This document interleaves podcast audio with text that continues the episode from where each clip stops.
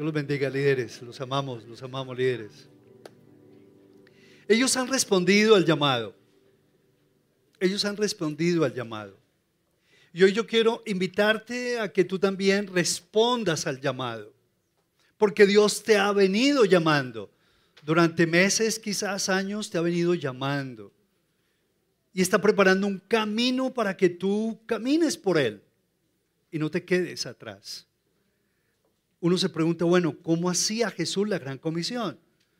Es muy importante que ustedes que vienen aún invitados por primera vez, entiendan que aquí estamos como respuesta a un llamado que Dios nos dio y que está en la escritura. Es un llamado de ganar lo que se ha perdido, es un llamado de hacer la gran comisión, es un llamado de ser factor de alivio de una sociedad en tinieblas, es un llamado que nos permite extender el, brazo y la mano que ayuda y que bendice a los que están en necesidad en todos los rincones de nuestra nación y allende a nuestras fronteras también. Es un llamado que responde al propósito divino para el cual Dios nos creó, no solamente a nosotros, sino también a todos los individuos. Y hoy como que es la invitación que Dios nos está haciendo, que, que cada uno responda al llamado de Dios.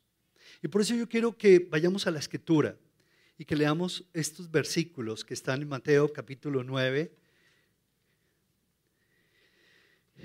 Y vamos a, mirar cómo hacía Jesús del 35 al 38. Mateo capítulo 9, por favor si lo lees. Y vamos a, a mirar lo que dice la escritura. ¿Cómo hacía Jesús? Y como hacía Jesús, así también nosotros tenemos que aprender a hacer. Dice la escritura en Mateo capítulo 9, el versículo 35 en adelante dice, recorría quién? Jesús, todas las ciudades y aldeas, enseñando en las sinagogas de ellos y predicando el evangelio del reino y sanando toda enfermedad y toda dolencia en el pueblo. Y al ver las multitudes, tuvo compasión de ellas porque estaban estaban desamparadas. ¿Cómo estaban las, multitudes? Desamparadas. Así veía el Señor a la gente. Veía tanto a los ricos, potentados y poderosos, a los grandes políticos, a los reyes. Así los veía también. ¿Cómo? ¿Cómo los veía? Desamparados y dispersos. Como ovejas que no tienen pastor. Entonces Jesús dijo a sus discípulos, la mies a la verdad es mucha y los obreros, más los obreros pocos. Rogad, ¿qué? Pues al Señor de la mies que envíe obreros. Repitamos todos el versículo 38. Rogad, pues al Señor de la mies que envíe obreros ¿Será que tú eres respuesta de Dios porque eres un obrero del Señor? ¿Sí o no? ¿Qué creen ustedes? Cada uno de ustedes está llamado a ser obrero de Dios. Cada uno de nosotros estamos llamados a ser discípulo de Jesús. Y la verdad es que tenemos que agradecer a Dios por eso, porque Dios nos ha dado un llamamiento a todos los cristianos, a todos los nacidos de nuevo, en, todos los, en todas las naciones. Hoy se están levantando cristianos. Hoy hay gente que están recibiendo a Jesús. Y desde ese momento, Dios quiere llamarnos sus discípulos. ¿Cómo hacía Jesús el ministerio? Jesús recorría toda la ciudad, la, ciudad, recorría. Él recorría todas las aldeas. Y así como Jesús recorría, nosotros recorremos. Y así como Jesús predicaba, el Evangelio del Reino, nosotros predicamos el Evangelio del Reino. Allí donde Dios nos ha puesto, afectando el entorno donde Dios nos ha puesto. Y así como el Señor lo hizo, enseñando estas verdades del Evangelio tan transformadoras, así también nosotros lo estamos haciendo día y noche, enseñando, predicando, sanando. Ese es el llamado, es la misión más importante de tu vida. ¿Sí? en medio de tu trabajo, en medio de tu estudio, en medio de, de tus quehaceres diarios. Hay una misión por sacar adelante. Hoy en día la gente se nos está muriendo porque no tienen la misión del Señor en el corazón porque no están respondiendo el llamado de Dios. Pero así como Jesús recorría, nosotros recorremos, así como el Señor enseñaba en las sinagogas, así como el Señor predicaba, así como el Señor sanaba, rompiendo cadenas de todos los oprimidos, sanándolos de toda opresión, de toda dolencia. Así también nosotros lo debemos hacer. E-, es, bello cómo Jesús hacía la gran comisión. Siempre lo vemos moviéndose de aldea en aldea, de barrio en barrio, de ciudad en ciudad. Tocaba este grupo, tocaba este otro grupo. Su influencia era tan avasalladora que la gente al verlo y al escucharlo no volvían a quedar los mismos. Era tan lleno de gracia y de verdad que todo el mundo como que quedaba impregnado de su sabiduría, de su amor, de su ternura, de su misericordia, al ver tratar a las mujeres, al ver tratar a los niños, al ver tratar a los de arriba, a los de abajo. Jesús rompió los moldes. Jesús nos enseñó que más que una tarea por desenvolver, había un llamado por actuar, por obedecer. Y eso es lo que nosotros también hacemos, lo que hacemos nosotros. Y entonces le dijo a sus discípulos, la verdad, a la verdad la mies es mucha. Y yo no sé cómo Dios quiere que tú veas a la gente, pero así como Dios, como el Señor veía a la gente, así también Dios quiere que tú los veas que los veamos como becas dispersas, sí, desamparado. El mundo anda desamparado. Los grandes potentados andan desamparados. No saben qué hacer en este momento en el mundo. No hay soluciones a la vista. Pero así veía Jesús a la gente, con misericordia y los veía con compasión. Y así los debemos nosotros también ver a las personas no importa dónde están parados. No importa el lugar o el grado de influencia que tengan. Los tenemos que aprender a ver como el Señor los vio. Como ovejas dispersas, desamparadas. Como dice la escritura, como ovejas que no tienen pastor. Y por eso le dijo a los discípulos, a la verdad, la mies es ¿qué? ¿Qué quiere decir eso? La mies es mucha. ¿Qué quiere decir? Que la mies es mucha. hay mucho trabajo, hay mucha gente, hay mucho necesitado, mucho necesitado en este mundo, por Dios. Por todas partes, por donde uno se mete, hay necesitados, necesitados, necesitados, que lo tienen todo, que lo tienen todo y a la vez no tienen nada. Y que hoy eh, eh, han expresado, si yo hubiera puesto atención a la voz del Señor, mis hijos no andarían como están hoy. Están llenos de culpa, pero, pero todavía hay tiempo para responder al llamado del Señor. Rogad pues al Señor de la mies que envíe obreros a la mies, que envíe obreros. Y junto con los líderes hemos orado por obreros para la mies en todas las naciones. Porque desde este lugar Dios nos ha permitido abrir misiones en otros países y Dios nos seguirá permitiéndolo. Si lo anhelan o no. Que seamos parte de la solución y no del problema. En estos días me daban un testimonio hermosísimo. Ya comenzaron en el barrio París, allá junto al 12 de octubre. Arrancaron otra iglesia de Senfol para la gloria de Dios. Hermosísimo. Sí, démosle un aplauso al Señor. Cada día nos encontramos con gente que están en muchos procesos y los vemos con grandes planes, con grandes metas, pero no dejan de estar dispersos y desamparados. Después de un año los vemos con sus planes, muchos de ellos, como muchas empresas, se caen, como muchos matrimonios se dividen, se rompen, se separan. Desafortunadamente, ¿por qué? Porque no estamos respondiendo al llamado de Dios. Y el llamado de Dios no es solamente quedarnos como, como asistentes de las reuniones. Hay más, hay más, hay más para ti. Dios quiere de que tú crezcas, que tú te desarrolles, que no te quedes simplemente como un asistente, como un creyente, que no seas solamente un miembro de la iglesia, sino de que tú aprendas a ser un discípulo y que llegues a la estatura de la medida de la plenitud de Cristo Jesús. Y que te conviertas en un líder allí donde Dios te ha puesto. Qué alegría hoy, hoy por hoy ver que muchos de ustedes están siendo llamados a procesos de importantísimos, jalonar empresas, están siendo llamados a pertenecer a juntas directivas, están aprendiendo a, a, llevar adelante sus propios emprendimientos.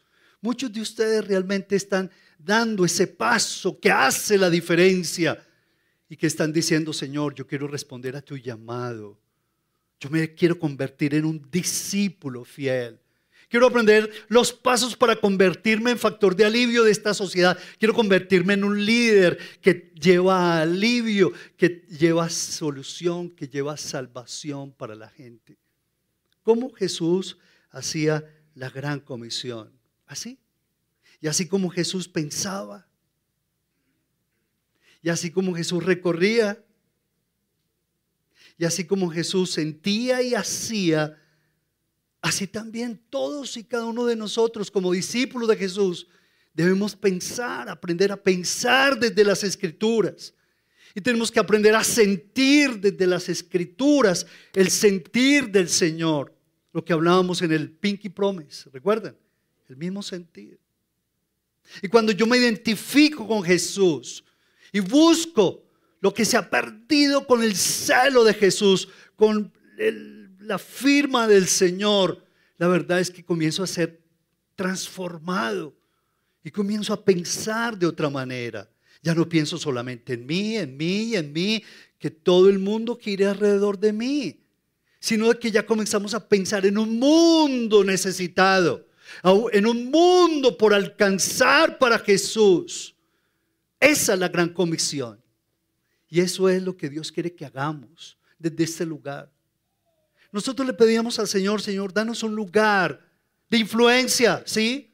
Danos el mejor lugar de la ciudad, sí, Señor. Pero sabes que para honrar tu santo nombre y para disipular las naciones, Dios nos ha concedido este lugar, no para la vanidad de ninguno en particular, que Dios nos guarde de eso, pero sí nos ha dado la mejor esquina en la ciudad para generar una influencia positiva en la sociedad y ganar a los que más podamos para Cristo Jesús.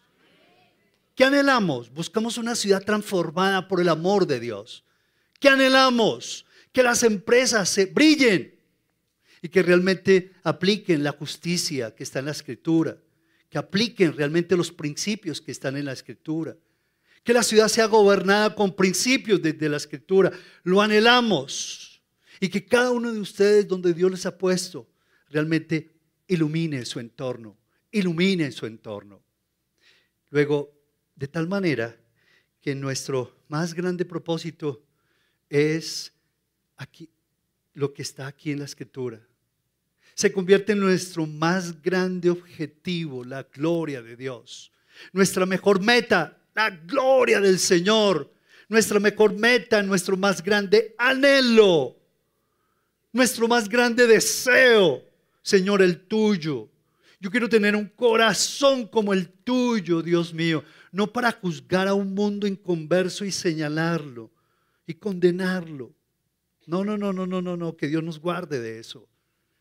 Pero sí dame un corazón lleno de tu compasión, Señor, para que con tu pasión, bendito Dios, podamos ganar a aquellos que están un poco lejos pero que se están acercando a través de mi vida y de mi testimonio, de mi coherencia y de mi, y de mi humildad. Se están acercando para ti, Señor. Luego, Dios quiere que no nos quedemos simplemente como creyentes, que no nos quedemos como asistentes 5, 7, 10, 20 años o más, sino Dios quiere que tú sigas creciendo y te conviertas en un discípulo fiel, en un seguidor fiel y que te conviertas no solamente en un creyente fiel, sino que te conviertas realmente en un discípulo y en un líder que va a traer, y ayudar a traer la primavera, la primavera del Espíritu Santo para nuestra nación. Nuestra nación necesita de gente nueva. ¿Sí lo creen o no? Bueno, felicite al que está a su lado, dígale, te felicito, porque tú eres una respuesta de Dios para nuestro mundo lleno de angustias. La gran comisión. Una de las cosas que más me fascina que tenemos en nuestro muro de misión a la entrada, la entrada en la parte derecha, ¿saben? El muro de la misión. ¿Qué dice ahí en ese muro de la misión? ¿Recuerdan? Contémosles a los que están allí en sus casas a través de esta transmisión. En Senfol, ¿qué hacemos? Hacemos discípulos, ¿Qué más? Desarrollamos líderes allí donde están y ayudamos a transformar naciones. La transformación no está en que los creyentes se quedan aquí toda la vida metidos en las cuatro paredes. La transformación no se limita a eso, es parte de. Pero la transformación es cuando nos metemos aquí y salimos equipados, llenos del Espíritu Santo a incendiar, a influenciar todo lo que realmente Dios nos pone a nuestro paso. Por eso es que queremos que todo esta, este crecimiento, cada uno lo tenga, hasta convertirnos en qué? En felices, ¿qué?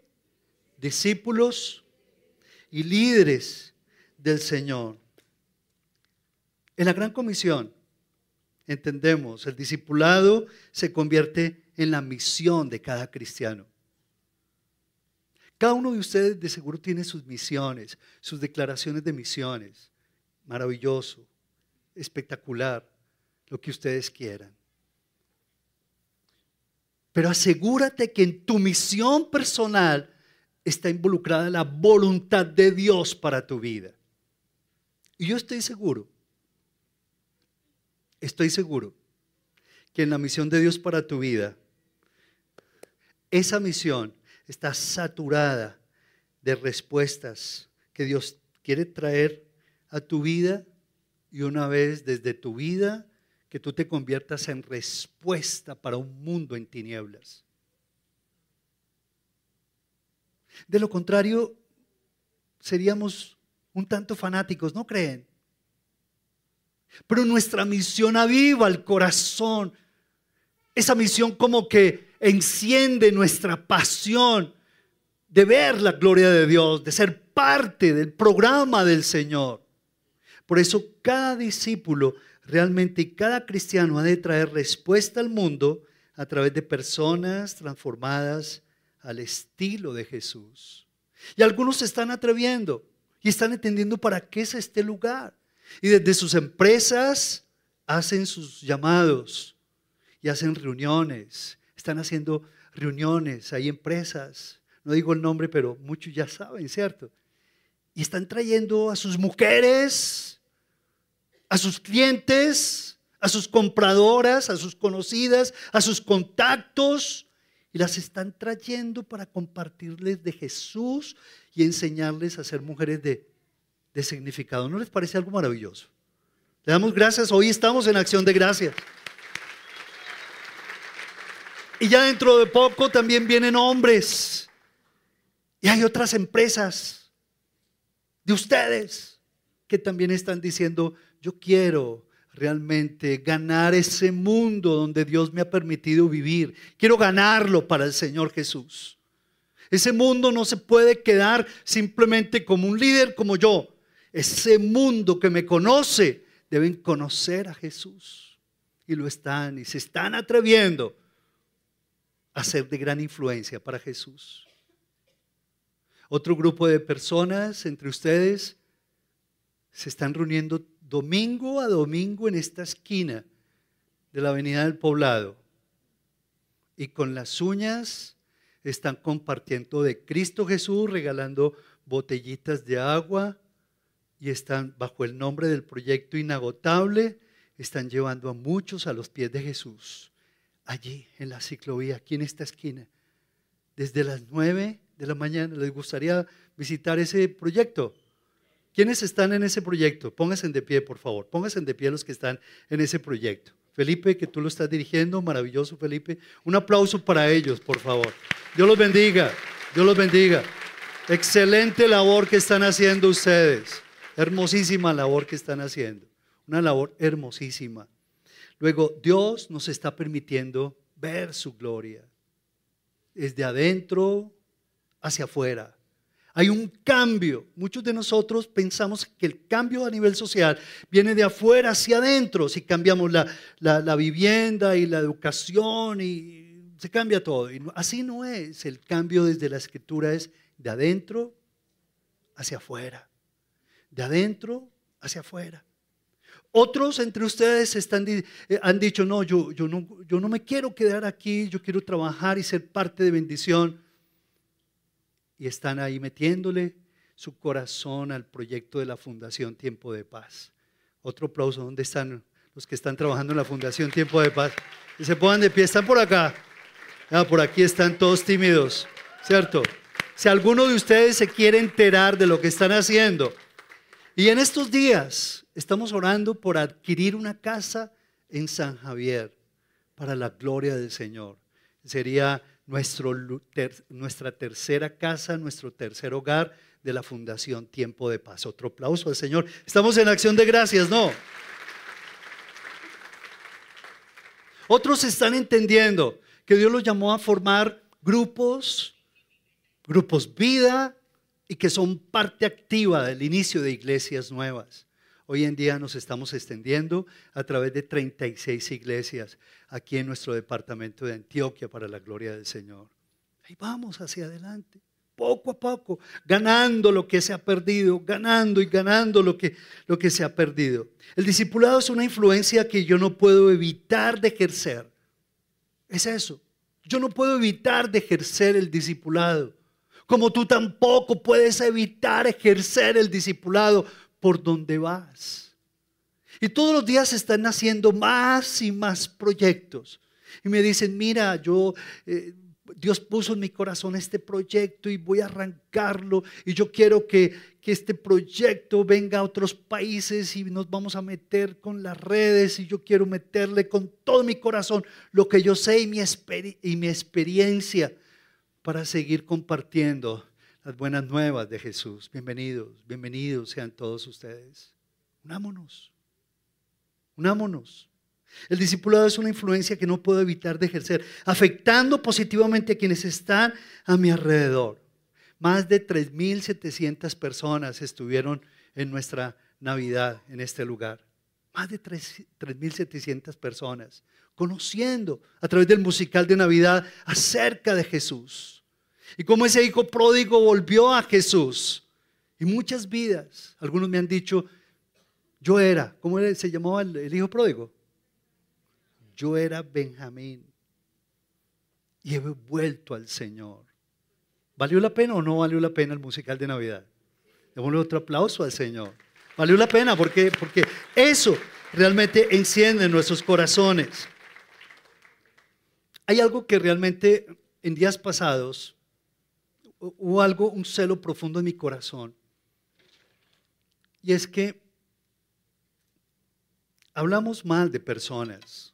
En las redes se habla mal del presidente de la República. Y Dios como que me llamó y me dijo, tú no vas a caer en lo mismo. Nosotros como cristianos somos llamados a ser sal y luz. No podemos ser factor de carga y Dios puso en mi corazón hacer una oración por el presidente Petro. Y fue una oración de dos, tres minutos y la compartí por Instagram. ¿Sabe cuántas personas ha afectado esa oración?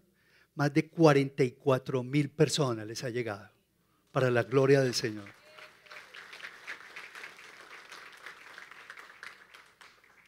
Necesitamos personas transformadas. Estamos llenos, aburridos de tantos dedos acusadores. Vamos a ayudarle. ¿En qué puedo ser de bendición para tu vida?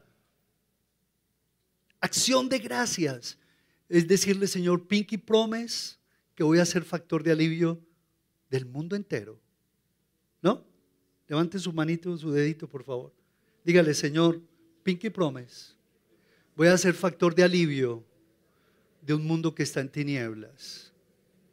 En el nombre de Jesús. Algunos me dicen, pero Pablo, ¿y a mí qué me pasa? Que no pelecho, que no crezco. Amigo, pregúntale al Señor. Porque Él ha venido a traer vida. ¿Y qué más? Y vida en abundancia. Y muchos procesos de vida en abundancia se estropean porque yo no estoy metido en el discipulado, en un discipulado que lleva respuesta al mundo, en un discipulado que se compromete en procesos de transformación y que refleja a Cristo, en un discipulado cuya influencia no puedo, ¿qué? No puedo evitar ejercer, de ejercer. No puedo. No me puedo quedar callado, no me puedo quedar quieto. Tengo que hacer algo. En estos días también, en noviembre, eh, la personería de la ciudad nos dio un reconocimiento. Ustedes nos enteraron, nos dio un importante reconocimiento. ¿Cierto? A mi esposa, el Consejo de Medellín le entregó un reconocimiento por su labor durante años en, la labor con mujeres y en el liderazgo entre mujeres, para la gloria de Dios. Y no queremos llenarnos de reconocimiento, la verdad. Queremos es llenarnos de la aprobación de Dios. Y esa aprobación de Dios viene cuando yo me despojo de mis miedos y cuando yo le digo, Señor, listo, Pinky Promise. Se acabó en este siervo la quejadera y demandadera. En esta acción de gracias como hoy, lo que yo voy a hacer es convertirme en un discípulo tuyo. Vamos a ir a Juan capítulo 15 y vamos a terminar, vamos a hacer una oración con base a la escritura, Juan capítulo 15. Y vamos a ir desde el versículo 7. Y hoy de nuevo vamos a pedirle al Señor, tú mismo le vas a pedir al Señor por estas cinco peticiones como discípulo de Jesús. La primera característica de Jesús, cuando Jesús dice, yo soy la, vid verdadera y mi Padre es el labrador.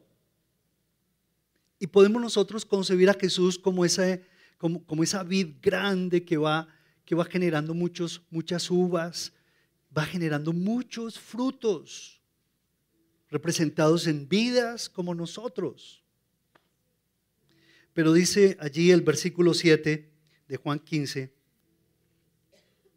si permanecen en mí y mis palabras permanecen en ustedes, pidan, ¿qué? Todo lo que quieran y les será hecho. La permanencia de un discípulo en el Señor garantiza respuesta a las peticiones. ¿Me repiten esa frase, por favor? La permanencia de un discípulo en el Señor garantiza respuesta a las promesas de Dios, a mis peticiones. Pidan. Pero una vez quiero invitarles en esta tarde, arrancando el, año, Señor, he sido un creyente, he sido un asistente he sido un miembro de la iglesia. En este año voy a dar un paso de fe y me voy a convertir en un discípulo tuyo. ¿Saben la diferencia? Quiero caminar hacia adelante. Porque el que no se compromete con el crecimiento en el Señor se estanca. Se va estancando poco a poco. Versículo 7 dice, el que no permanece será echado fuera como pámpano. El versículo 6, pero el 7 dice, si ustedes permanecen en mí, mis palabras permanecen en vosotros, pidan todo lo que ustedes qué. Número 2, versículo 8. En esto es glorificado mi Padre, en que llevéis mucho fruto y seáis así, mis discípulos. ¿Cuántos de ustedes quisieran tener, ser fructíferos en sus vidas? ¿Sí les gustaría? ser fructíferos en todas las áreas de sus vidas. Dile, dile, Señor, yo, yo anhelo con todo mi corazón convertirme en un discípulo fructífero en todas las áreas de mi vida. Como esposo, un hombre fructífero.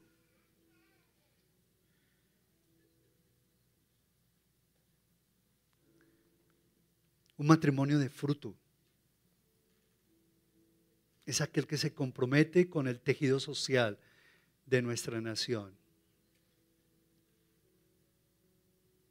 Así ganan propósito los matrimonios. Yo quiero tener fruto, Padre. Que mi empresa sea fructífera, aún en medio del colapso empresarial que podamos vivir. Pero a diferencia de, estoy seguro que mi empresa va a ser diferente porque va a ser guiada por ti, tú eres el dueño de mi empresa, no lo soy yo y más les vale que renuncien a la qué?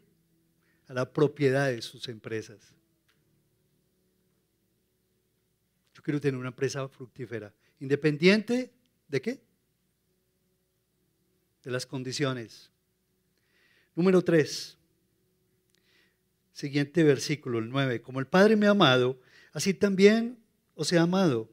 Permaneced en mi amor. El discípulo responde al amor de Dios con obediencia. No porque me toca obedezco, Padre. Te obedezco porque te amo. Qué gran diferencia, ¿no creen? Ya no obedezco porque me toca, porque me dicen o... No, yo obedezco porque lo amo. Porque lo amo a Él. Obedezco porque lo amo. Versículo 10, si guardaréis mis mandamientos, vas a permanecer en mi amor. Si tú guardas mi palabra, vas a permanecer en mi amor, así como yo he guardado los mandamientos de mi Padre y permanezco en su amor. Así como Él permaneció en el amor del Padre Jesús, así yo también permanezco. Estamos hablando de características hermosas de, un discípulo. Vamos a ver cinco nomás. La cuarta, versículo 11. Estas cosas os he hablado para que mi gozo esté qué? En vosotros.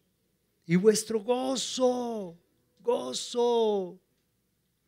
La vida cristiana no es una vida aburrida, religiosamente aburrida. No es. La vida cristiana es una vida de aventura y propósito. Yo desde que me levanto, yo le digo, Señor, gracias porque estoy vivo. Wow, gracias, Dios mío. Hoy hay tantas cosas por hacer, Dios Santo. Y en medio de mi agenda, de mis recorridos, le digo, Señor, gana, gana lo que se ha perdido en el metro, en un taxi, con el Uber, en un consultorio, en una visita, gana, gana, gana lo que se ha perdido. Y me ha pasado gente que me dice, usted es el pastor Pablo. no los conozco. Yo estoy asistiendo a tal parte. Pero me acuerdo que usted hace tantos años me enseñó esto y esto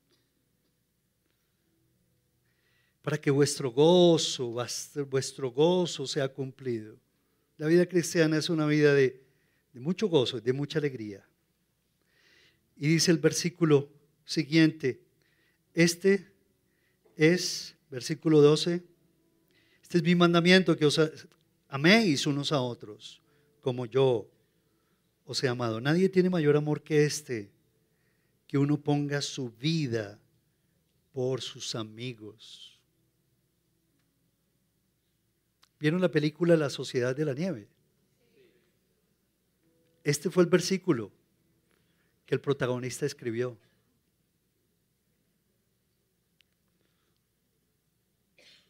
Qué tremendo, qué duro eso. El discípulo ama como Cristo amó hasta el final. Qué rico que tú puedas mirar a la cara de los que están a tu lado, allá en tu casa, que los mires en tu casa. Y simplemente, sin decirles nada, simplemente con una mirada, expresarles desde el más profundo corazón, te amo, te amaré hasta el final, independiente de tantas cosas. Cinco características de los discípulos. El discípulo no se conforma, el discípulo se transforma. ¿Cuántos de ustedes quieren responder al llamado de Dios en esta tarde y convertirse en, e iniciar procesos de discipulado? Levanten su mano, por favor. Gloria a Dios.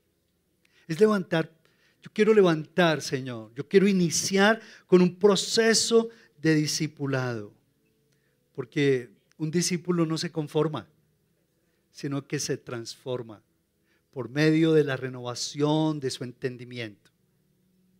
Y por eso queremos comenzar con el seminario de la Biblia, para que tú te enamores de la palabra de Dios, para que tú aprendas a leer la escritura, a gozarte en ella, a entenderla, que Dios te hable a través de su palabra, que tú le hables al Señor, que compartan esa cena, cenará conmigo y yo con Él. Pero que hoy tú le puedas decir al Señor, Dios mío, yo quiero entrar en un proceso de discipulado y quiero responder a tu llamado.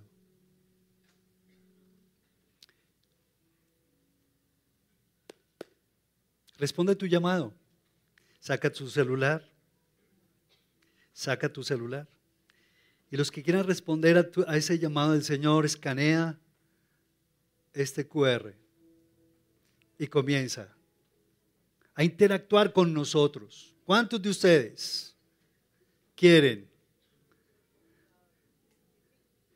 iniciar, reiniciar procesos de discipulado?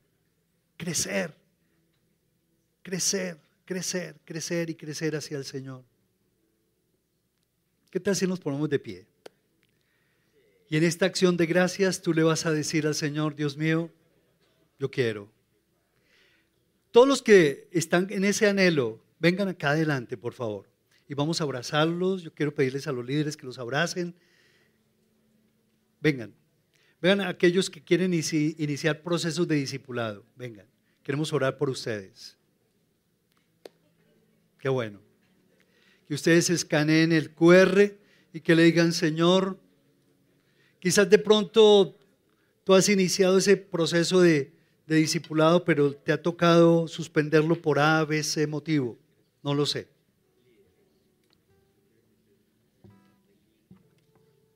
No lo sé.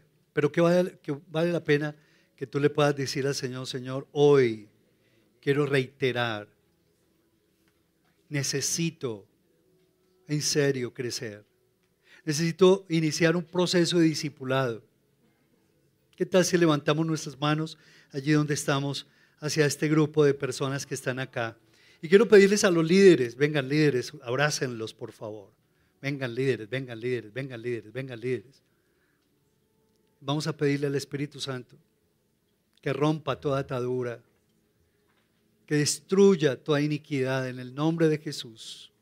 Todo impedimento, lo que les ha saboteado e interrumpido en este año, así no va a ser en el nombre de Jesús vas a iniciar el proceso discipulado, lo vas a concluir, vas a seguir hacia adelante. Y en medio de tu cansancio, de tu dolor y de tus pruebas, vas a continuar viendo al Señor de la gloria. Actuar en tu favor, a tu favor. Actuar en en tu vida y traer fortaleza, traer dirección para cada aspecto de tu ser. Oh bendito Rey, acompaña, acompaña, Señor, dinamiza, Padre. Dios mío, alimenta, Señor. Que juntos como iglesia no interrumpamos este crecimiento que nos quieres dar. Aún los que están allá, los que nos están siguiendo, siguiendo esta transmisión. Que tú te atrevas en el nombre de Jesús a dar pasos de fe. Invitar a tus amigos, invitar a tus vecinos, a que comiencen a formar un grupo en tu casa, en tu casa, en tu casa, y que participen de esta transmisión. Dios mío, y que inicien un proceso de discipulado con un grupo vida. Todos aquellos que anhelen comenzar un grupo vida en sus casas, escríbanos. Ahí en medio del chat, escríbanos. Anhelo iniciar un grupo vida en mi casa, con mis vecinos, con mis familiares. Gracias, Padre. Bendito sea, Señor. A todos los llamados de mi gloria, para gloria mía, los llamé y los escogí. Los llamé y los redimí. Los llamé y los santifiqué Gracias. Bendito seas, oh Dios. Gracias, Señor. Y que tú le puedas decir al Señor, Señor, yo anhelo estas características de un discípulo en mi vida. Ustedes que allí están de pie, dígale al Señor, yo anhelo esas cinco características en mi vida, Padre. Y qué bueno que las dejemos de nuevo. Francisco, vamos a dejar las características acá para que oremos con base a esas características. Gracias, Dios mío. Gracias, Señor. Santo eres tú, Padre. Vamos a volverlas a ver. Tato, eso. Que tú le digas, Señor, anhelo estas características en mi vida, Padre. Gracias, Señor. Gracias, oh Dios. Y que tú le puedas decir, Señor, anhelo ser una persona de bendición, que lleva bendición.